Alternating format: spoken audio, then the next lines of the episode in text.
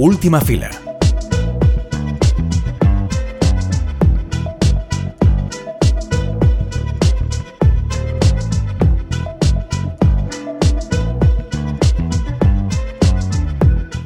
Primero de todo, feliz 2023. Feliz Clara. 2024. Ah, 24, imagínate. Empezamos, o sea, Imagínate. empezamos en lo alto. A mí es verdad que no me gusta mucho 2024, es un poco feo. Pues mi, ma- mi madre, que sabe un poco de numerología, Sí, me ha dicho que 2024 va a ser su año. vale, porque yo la última vez que dije eso fue, dije 2020 va a ser mi año. Ya, pues- Y hostia, pues te hablaré con tu madre a ver, Fue el año a de ver qué alguien, nos Fue el espera. año de alguien.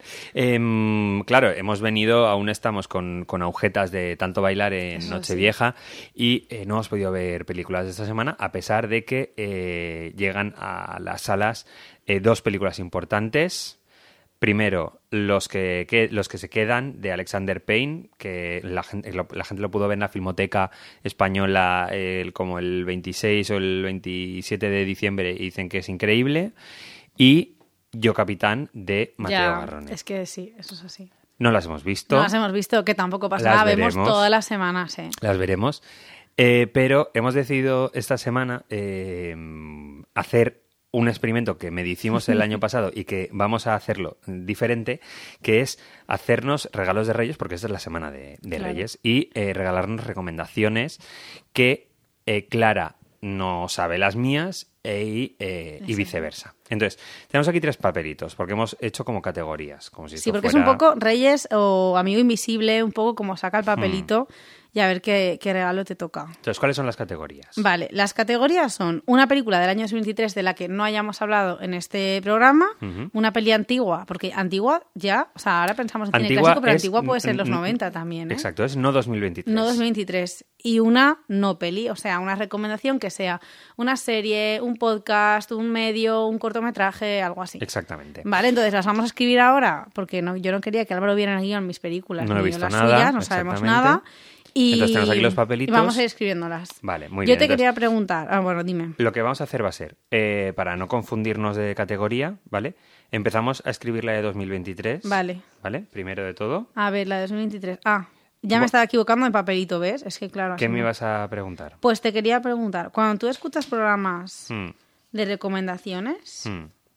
¿Qué te produce como más placer a veces? Que te re- que recomienden cosas que tú ya has visto en plan, ya ves qué guapa esta peli, o realmente decir, ay, me la apunto para verla después. No me interesa absolutamente nada las películas, que, eh, o sea, las listas en las que eh, hablan de películas que he visto yo. O sea, todas Me las aburren, que me han salido este último, esta última semana. Me porque- aburren mucho eh, cuando veo eh, como tres, cuatro películas, o sea, tres, cuatro listas de Twitter eh, de las pel- mejores películas igual.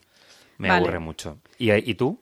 Pues es que yo mm, cada año veo menos recomendaciones en general cuando la gente me dice, ay, esto, y yo como, ay, sí, lo veré. O sea, luego nunca lo veo. Mm. Eh, y con las listas me pasa un poco, sí me gusta como, ya tengo mi, mi regalo, ¿eh? Eh, ya lo he cogido. Me pasa, sí que me pasa va- un poco la, vamos opción a, A. Vamos a escribir como la, eh, Ah, la vale, antigua, o sea, lo vale, escribimos pues todo. me lo voy a ¿vale? apun- Vale, esta, la primera, uy. Mucho sistema para mi cerebro. Ahora, película antigua, ¿no? Vale. Sí. Vale. A ver. Bueno, y esta la he traído un poco regalo envenenado. También es un regalo típico que haces. Porque te gusta a ti y no porque.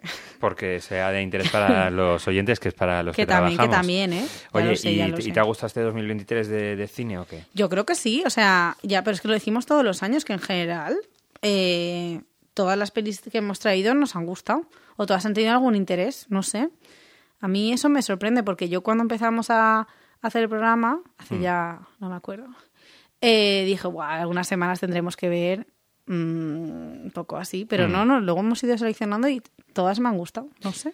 Vamos a la no peli, ¿vale? Vale, vale, ya lo tengo, ¿eh? Vale. Mm, mm. Nada, ya lo vamos teniendo. Voy a poner aquí unas notas. ¿Has visto mucho cine en, en Navidad? Eh, pues he hecho mi tradición de ir, o sea, bueno, es que ya es una tradición y a la vez como que pienso que si no lo hago me va, a ir mal- me va a ir mal el año, que es ir el 1 de enero a ver una peli. Eh, Y he visto, sí, otros años me ha tocado, otros años sí que me ha tocado ver cosas. Mm, No te digo padre en apuro santa, pero algunas cosas que he dicho tengo que ir porque si no me irá mal. Pero sí, sí, he visto Fallen Leaves que me ha gustado mucho, a pesar de que todo el mundo ponía no, es un canto a la belleza, a la Mm. esperanza. O sea, sí, pero mm, yo pensaba que iba a ser más minutos de metraje esperanzadores y realmente es uno. Es uno, es uno, en efecto. en pero efecto, sí. todo lo demás está muy bien, me Sí. gustó mucho, pero... Aquí tienes la antigua. Vale, la, la antigua es la primera. Oh, no. bueno, yo ya tengo, yo ya tengo la tuya de 2023. Ah, vale, vale, es verdad. Entonces, ahora te, te doy la Ah, mía antigua. la- yo tengo que volver a mirarlo, se me ha olvidado. Vale, toma, esta es la antigua. Muy bien, Vale. perfecto. Y esta es eh, la no película. La no película, toma. Muy bien. Espero que no nos hayamos equivocado. Pues nada, eh, ¿cómo lo hacemos ahora? Eh, eh, coges tú una al azar Vale. y, y te cuento yo. Y la- vale, perfecto, pues venga. Vale. Sin Eh, mirar. pues hace, hace la SMR, hace un poco de ASMR. A ver. Así, perfecto, perfecto. Muy bien.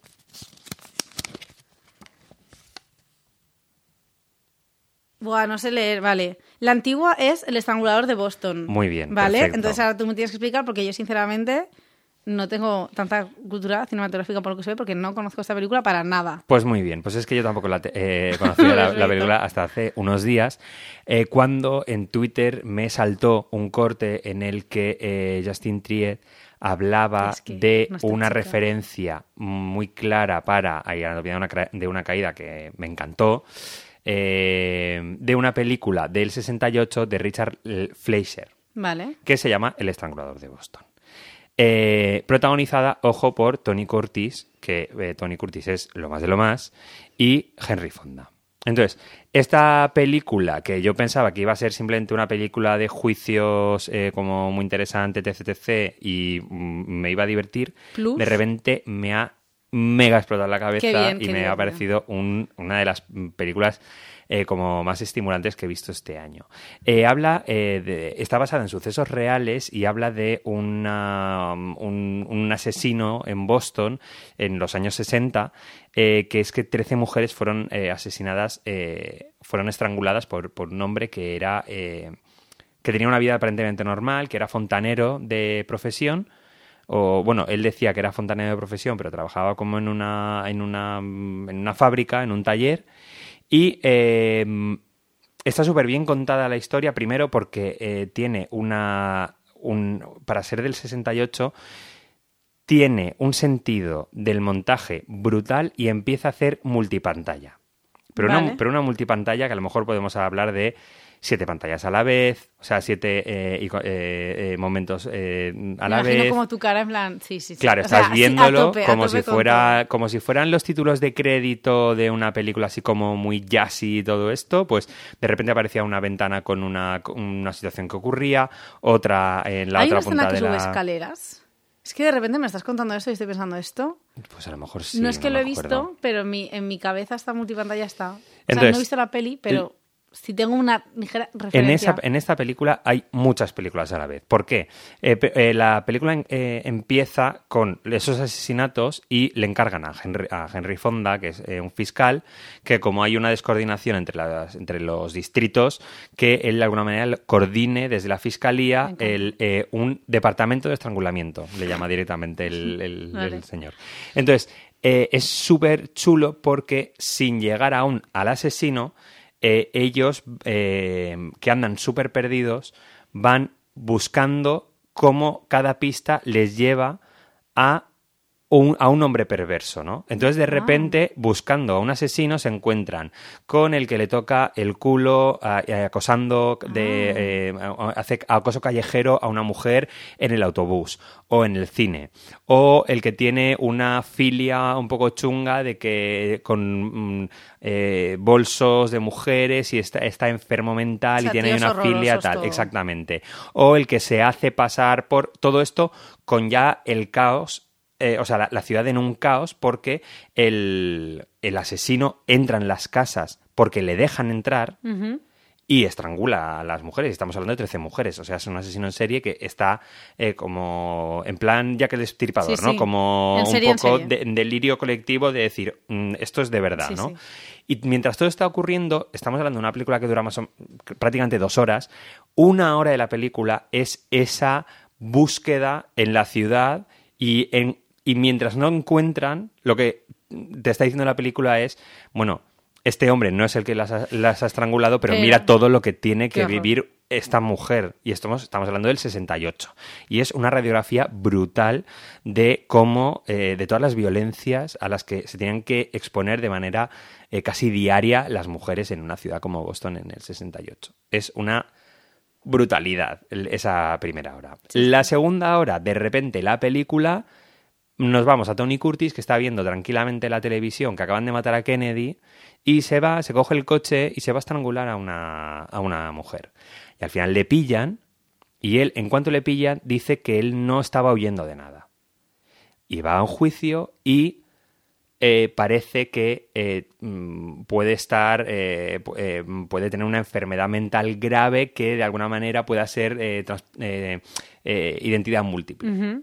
Y a partir de ahí empieza una película totalmente diferente en la que Henry Fonda intenta sonsacarle a través de los interrogatorios a una persona que no recuerda absolutamente nada de los crímenes que ha hecho, cómo puede sacarle los crímenes. Y otra vez la película de repente formalmente muta en otra súper imaginativa y el final es brutal, no voy a contarlo, pero eh, la verdad es que es una película hiperestimulante, o sea, me ha encantado, hay muchas películas en ella y me pareció súper moderna para, para, para la, época y, tanto Tony Curtis como Henry Fonda lo hacen espectacular.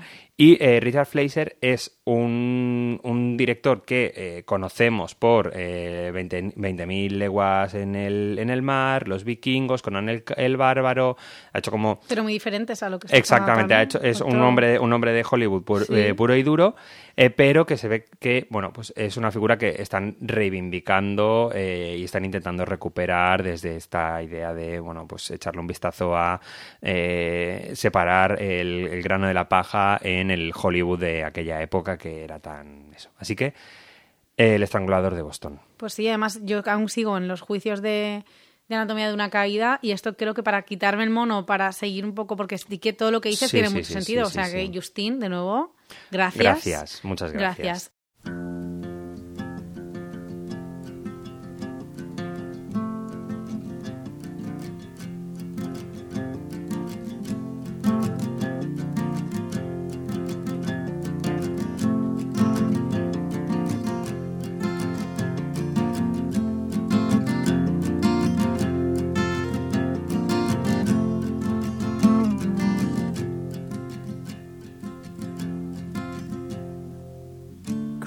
For the way we would talk and the dirt that they saw on our hands. Eh, te toca a ti. Me, me, toca a mí, voy te a toca coger, a ti. A ver. Voy a hacer el... El ASMR.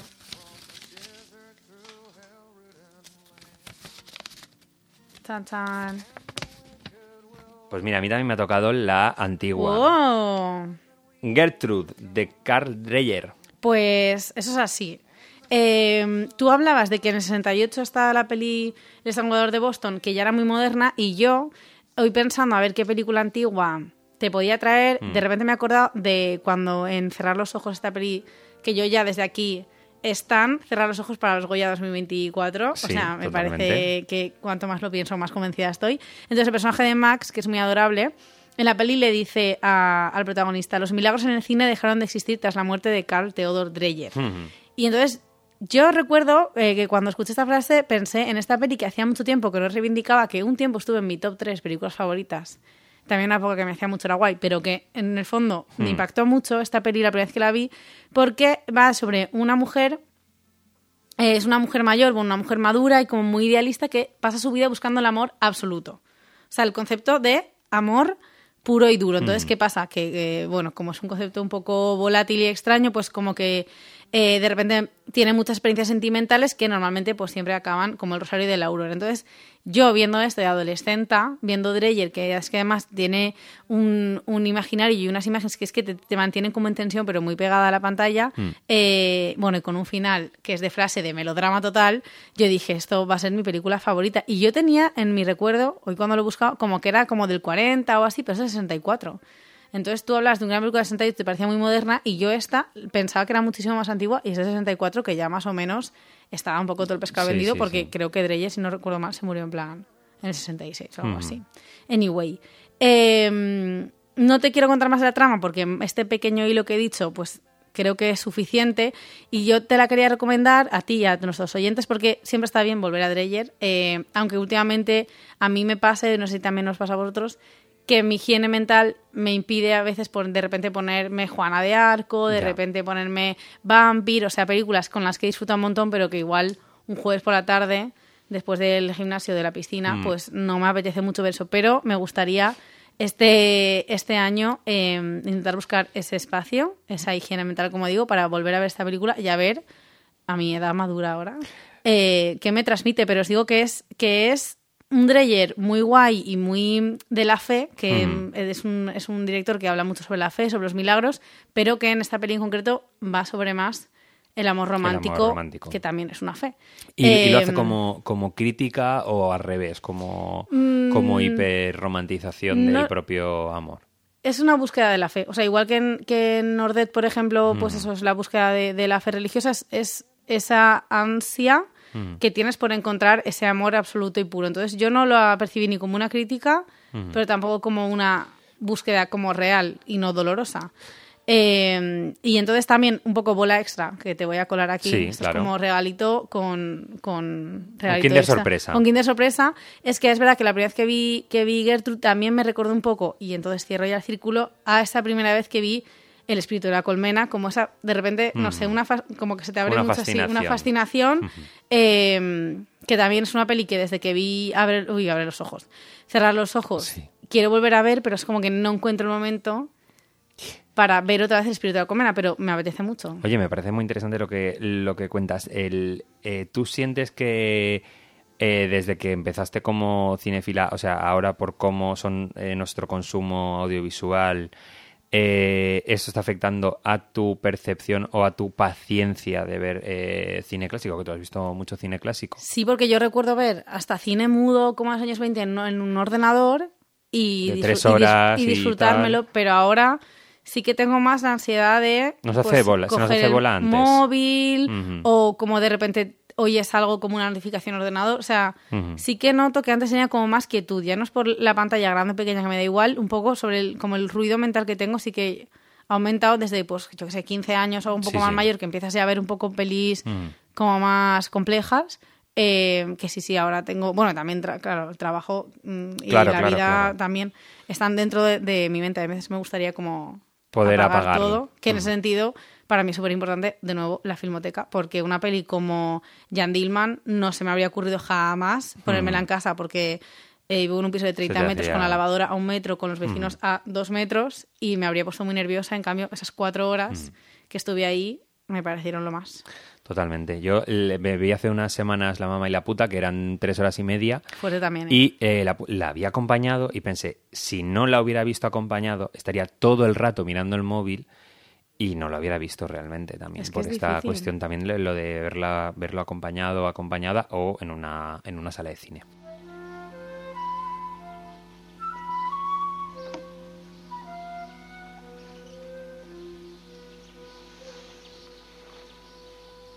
Du ventet længe? Ja, for længe. Tilgiv mig, elskede. Jeg skal forsøge.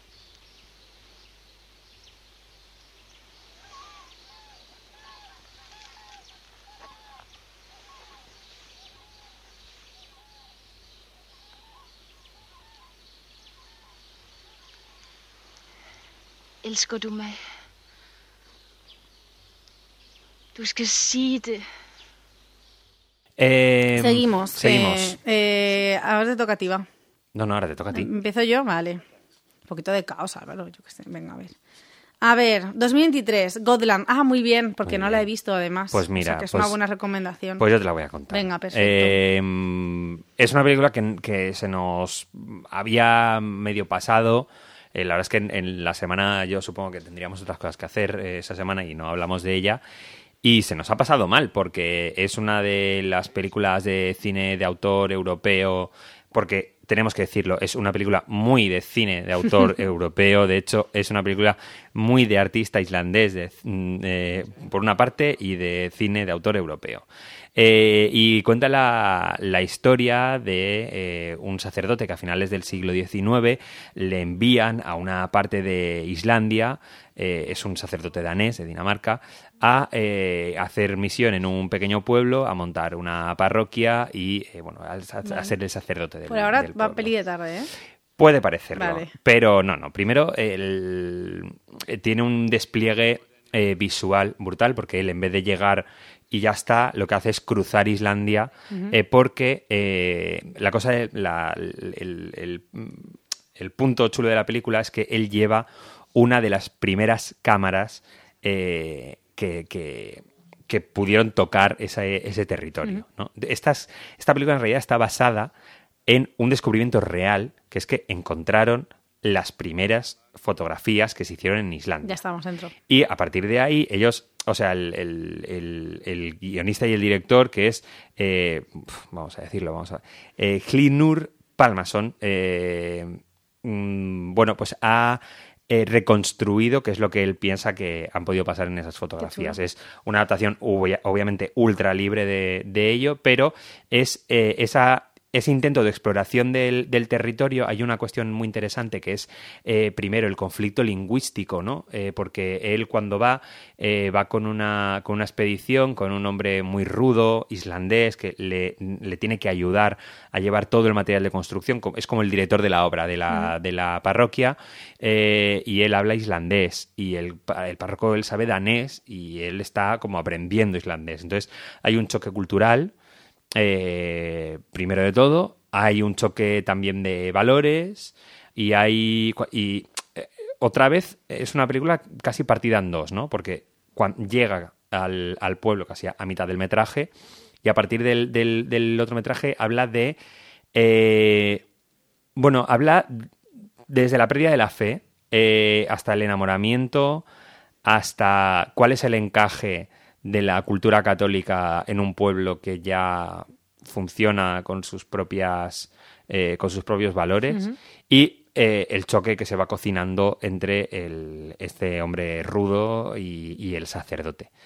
Eh, y luego es una película que toda esa trama está acompañada con momentos de pausa, de, de, de momentos de, de mucha poética en el que el, el metraje de alguna manera, o sea, la, la historia se corta y a partir del paisaje de Islandia se puede seguir contando qué es lo que está sucediendo con los personajes, ¿no? Y de repente eh, una escena de tres minutos con planos de un volcán están hablando de qué es lo que le está ocurriendo al sacerdote, aunque no haya pasado por un volcán el, eh, ese sacerdote, o un cuerpo de un caballo descomponiéndose te puede contar prácticamente todo lo que ocurre en la, en la película.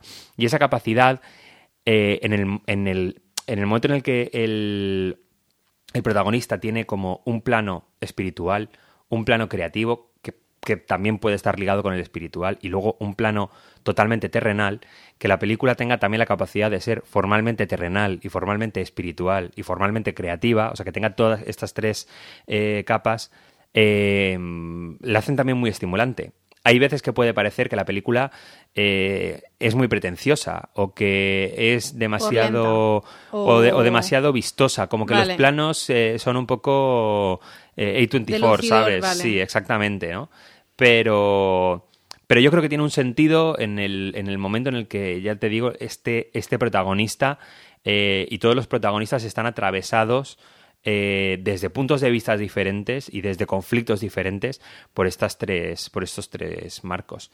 Eh, así que yo mm, no puedo hacer más que mm, recomendártelo, la verdad. Has dicho dos cosas que yo creo son hit de 2023, igual de un poco 2022 tal, tal, tal, que son reconstruir a partir de, de una historia real o de una imagen real, es decir, Ujú. eh, pues My Mexican Pretzel, o sea, muchas Sí. películas que de repente han cogido una parte de una vida que estaba en foto químico, en Mm. foto película tal, y reconstruir a partir de ahí y luego hablar con- de la naturaleza o sea, mostrar la naturaleza también, pues las ocho montañas también es una peli que ha sonado mucho este año Sí. y que hablaba mucho de eso, o mm, incluso eh, na- mm, aquella que era de unos italianos que se iban a hacer una expedición chulísima que nos gustó mucho. Bueno, esto, esto Ah, sí, iba a de pasar, estaba Il- claro. Il Buco. Il- es que iba a llamar Nabucco, Buco, claro, Buco, claro. sí, Il sí, Buco. sí. Pues son dos cosas que creo que que si fuéramos Vogue diríamos rollo que han sido tendencia y que yo creo que van a seguir siendo tendencia, pero porque también tienen mucho de nuestra generación o de las cosas que estamos hablando, Sí. que es como el pasado y también la naturaleza. Un documental que también me gustó mucho de, de que se estrenó este año y que también tiene que ver con el archivo es el de los caballos buenos al, al amanecer, de Johnny Atenea, que hablaba de, del archivo de una familia para reconstruir cómo cuál era la, la relación entre dos hermanos, etc. etc. Bueno, pues voy a, Venga, a uno tuyo. seguimos. Ah, sí, te toca a ti. Claro. Yo sigo haciendo el SMR. No, no, claro, claro. A ver. Bueno, pues eh, me toca la no peli Ah, Cinematorium ¿una movida? 2021, vídeo Vale. YouTube. Una movida un poco rara. Sí, es un vídeo de YouTube eh, de 2021 eh, que básicamente es como si fuera un podcast, un programa real que está presentado por Ignacio Taltabuy y Tomás Fuentes, que son los, los creadores Sí. de La Ruina, y por Enzo Vizcaíno, que es un cómico, y Ares Martínez Vidal, que también son ambos cómicos. Entonces, es como si eh, nos juntáramos tú y yo y dos personas más a hacer esta especie de repaso 2023, lo que estamos haciendo, pero todo con películas inventadas, que creo que o llevan unas notas muy pequeñitas o improvisan directamente. Entonces es una hora de títulos completamente inventados, de directores inventados y de tramas inventadas que son bastante divertidas. Porque, claro, al final si nos ponemos también un poco a hablar, hay, hay como mm, lugares comunes de los que poder ir sacando cosas, pero que los llevan Total. a, a- a locuras. Y entonces, a mí es un vídeo que cuando lo descubrí me pareció muy divertido. Solamente hay uno, solamente es a Cinematorium 2021, pero sí que tienen 2020, 2021, 22 y 23 Liternatorium, que es lo mismo, pero de libros. Vale. Para las que, los que os guste más leer, lo tenéis ahí. Y yo, de verdad, eh, son unos vídeos con los que me río mucho. Últimamente me está interesando la comedia como concepto. Muy bien. Stand-up y tal, que Filming también he, he visto que ha abierto Filming Comedy, entonces Sí. Bueno, a ver qué sale de ahí, esta nueva puertecita. Y esto es una cosa que a mí, te juro que es que me hacía muchísima gracia, porque claro, son conceptos y cosas que conocemos porque las hablamos Mm. aquí de manera real, pero que trasladadas a al plano del humor, pues la verdad que me hacían, que me hacían bastante gracia. Pues me la voy a ver. Eh, yo hice eh, este año, justo, eh, un día de broma, eh, empezamos a pensar sinopsis de las próximas películas posibles de Leo Harlem. Porque a, raíz de la película en la que el personaje de Leo Harlem eh, es un cuñado que era trasladado forzosamente a trabajar en el Ministerio de Igualdad. Esta Ah, yo pensaba, existe. que por- yo pensaba por el cartel que era un funcionario que era gay y tenía que ocultarlo a sus demás amigos. No, yo, no, pues no, yo por- o sea, pensaba que esa era la película. Era, Ah. era obligado porque era una persona entiendo. indisciplinada y le, eh, le, le trasladan Ah. al Ministerio de Igualdad. ¿Qué pasa? Que este es un señor cuñado y de repente en el Vale. Ministerio de Igualdad hablan en, eh, hablan eh, en niñe, Claro. eh, dicen eh, cosas súper inclusivas y él está en plan, ¿qué pero pasa? ¿esto ¿Qué- qué es? esto Lo qué que me es tal?". faltaba por ver Y ya. se ve que es una hora y media de esto. La verdad es que no, no la he visto.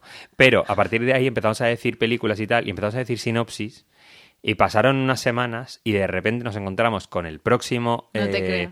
el, eh, que el próximo eh, proyecto de Leo Harlem era una de las sinopsis que No, habíamos dicho. es que es que Leo Harlem es el padre de una familia de niños adoptados, cada uno de una raza diferente, y la película se llama Los Benetton. No. Y esto no, lo podremos ver Álvaro, en favor, 2024 eso es en los cines españoles. No os preocupéis, Los se podrán ver. Los Benetton, no, Los por Benetton. favor. Y será número uno la semana que, que Que está. Así que eh, en Si 2024 tuvieras que veremos. elegir, ¿qué preferirías? ¿Solo ver películas de Santiago Segura o solo ver películas de Leo Harlem? Muy buena pregunta. Es muy buena Te pregunta. puedo dejar que te lo pienses porque yo no sé qué elegiría. Mm, Eso es la casa la cena de los idiotes con Aymar Bretos. a ver, yo creo, a lo mejor Santiago Segura, ¿no? Ya que estamos, ¿no? Como Es decir, bueno, Santiago Segura ahora está haciendo una basura absoluta, pero mm, no sé si podemos sacar algo en claro de las primeras películas de Santiago Segura. Leo. Harlem no ha hecho una película buena en su vida. Ya.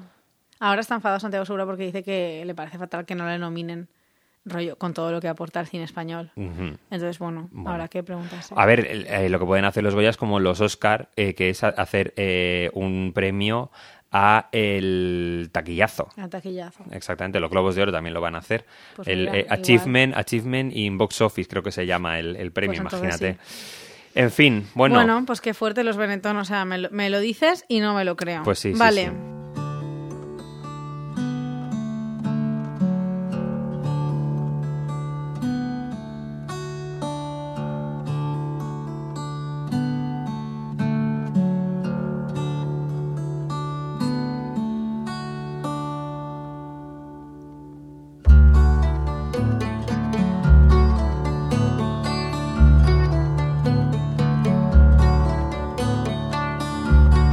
toca a ti me toca a mí, a ver, la última.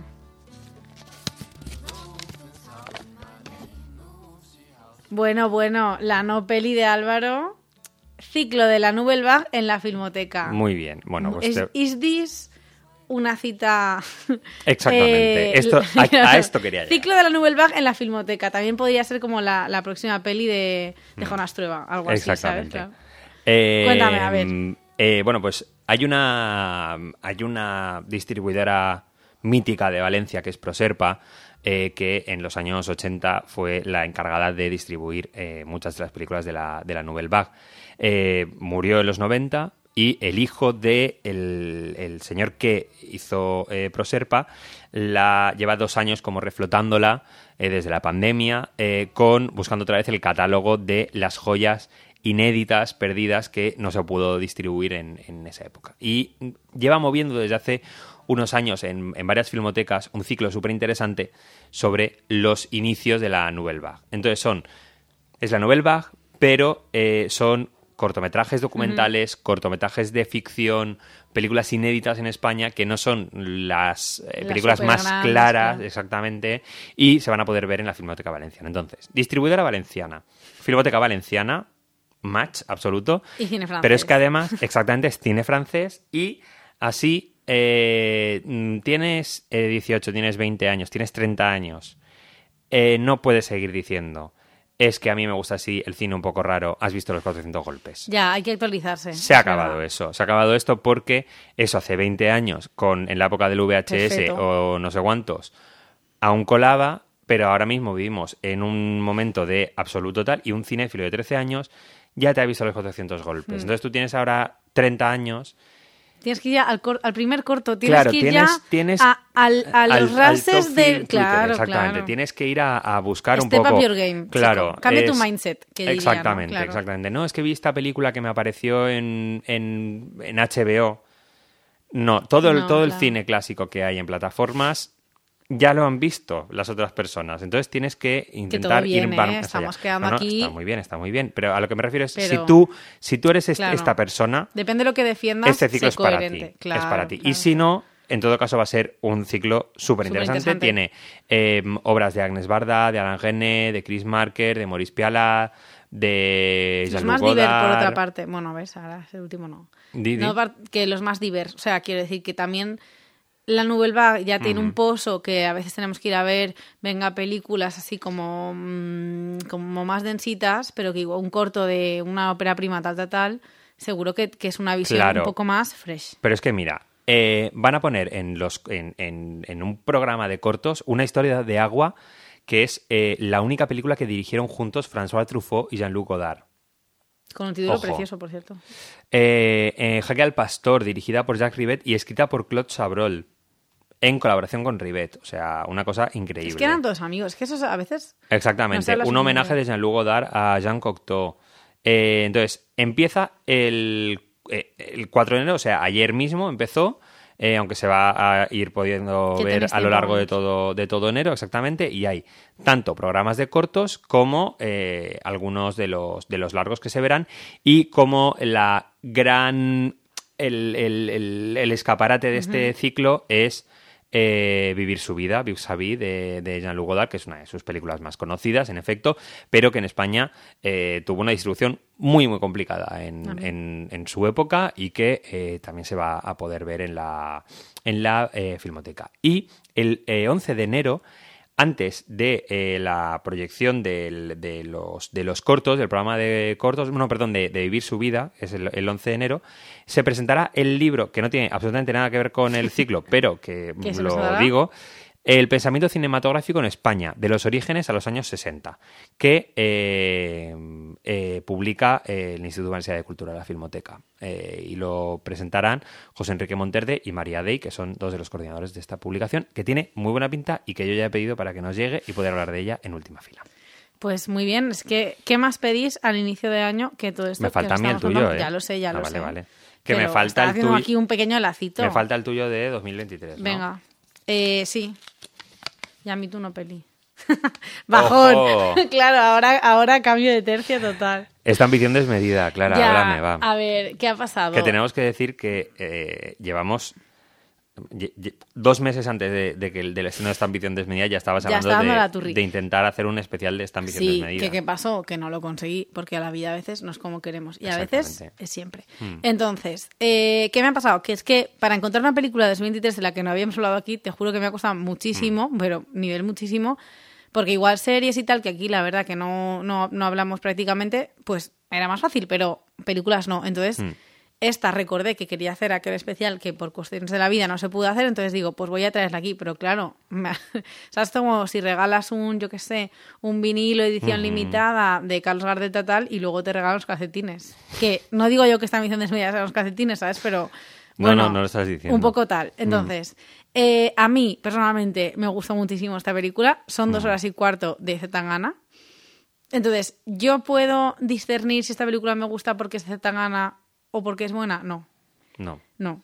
porque a ti te gusta mucho A mí me Zetangana. gusta mucho Zetangana y además es una película especial y para productores porque es como una especie de gran tragedia griega en la que pierden flycase, uno se rompe una pierna. ¿Qué es eso? O sea, los flycase son como las cajas donde van todos los instrumentos o los focos y tal, tal, tal, para viajar por avión vale. y que no se y que no se estropeen. Entonces, de repente pierden todo su material a dos horas del concierto, están en una aduana, se están gastando muchísimo dinero. Bueno, cosas divertidísimas de producción. Entonces, a mí me gustó mucho. Mm, creo que más o menos se entiende al personaje que se tan gana, pero a la vez creo que también muestra lo que quiere, con lo cual es una sigue siendo como esa ficción de- Hmm. del personaje, pero claro, la recomiendo, pues es que no te sé decir, a mí me gustó. ¿Te hace. ¿Te hace querer más a Zetangana o menos? Eh, bueno, me confirma cosas eh, como que ya pensaba que es una persona como atractiva, que tiene ese lado oscuro, que creo que es un jefe mm, regulín, pero como que se le permite porque yo creo que sí que tiene visiones como de decir, vamos a apretar aquí, aunque esto sea una locura y vaya a reventar a mi equipo, pero luego llegan a sitios de repente inesperados, que muchas veces cuando estás trabajando, sobre todo en producción, es muy difícil, eh, como que te pidan cosas muy difíciles, o sea, como que te pidan cosas muy difíciles, es muy difícil también saber si tiene sentido o no, porque muchas veces no tiene sentido y acabas quebrada, o muchas veces dices, mira qué bien, que más...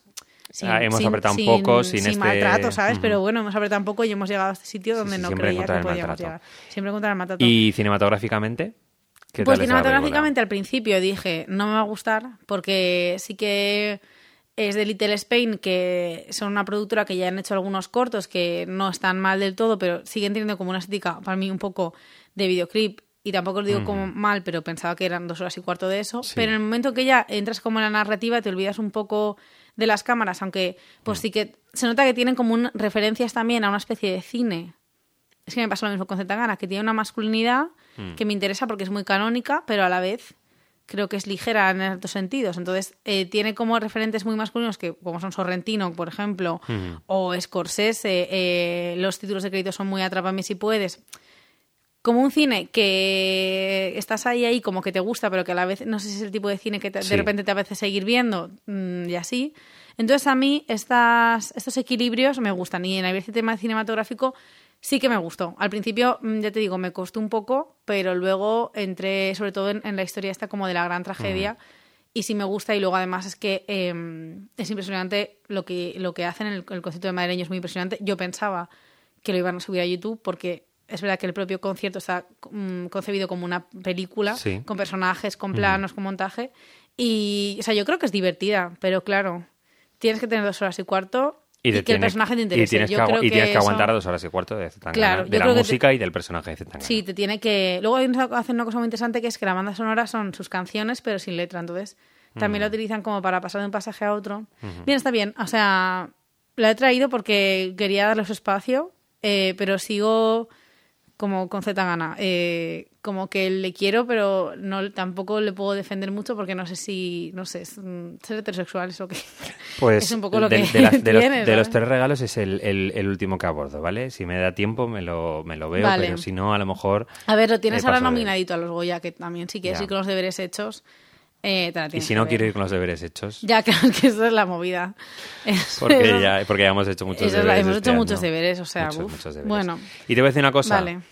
La semana que viene tenemos un, No, mon- ya. un montón de, de- Es que somos demasiado aplicados. Pero bueno, queríamos, eh, mira que siempre estamos ahí con el guion a saco, a saco, a saco. Queríamos hacer Un algo un poquito más, un poquito de distensión y eh, un po- mm, no quiero decir resaca, porque nos resaca, No, pero, pero- sí de estar como más tranquilos hablando. Y eh, esperemos que eh, esto os haya gustado. Pero escucha que me falta una. Que no, que ya lo has hecho. ¿Y yo? Ese es el de la Filmoteca. Ah, es verdad. Esto, esto no lo pongas. Es que me lo había dejado aquí. Bueno, vale. Sí, sí, que lo voy a poner, no voy a... No, por favor, voy por a- favor, Álvaro, En no fin, dentro Bueno, de exacto. siete días nos escuchamos Con más eh, estrenos. con más y con más guion. Y con más guion. Adeu.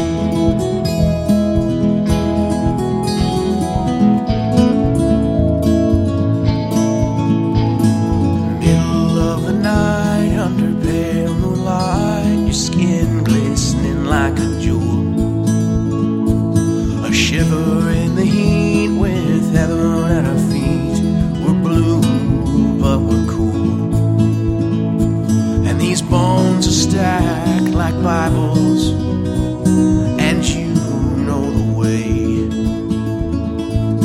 You rise like steam, like God would. In a glance, you set him ablaze. Pretty little thing. No one else, no way, no how. Yes, I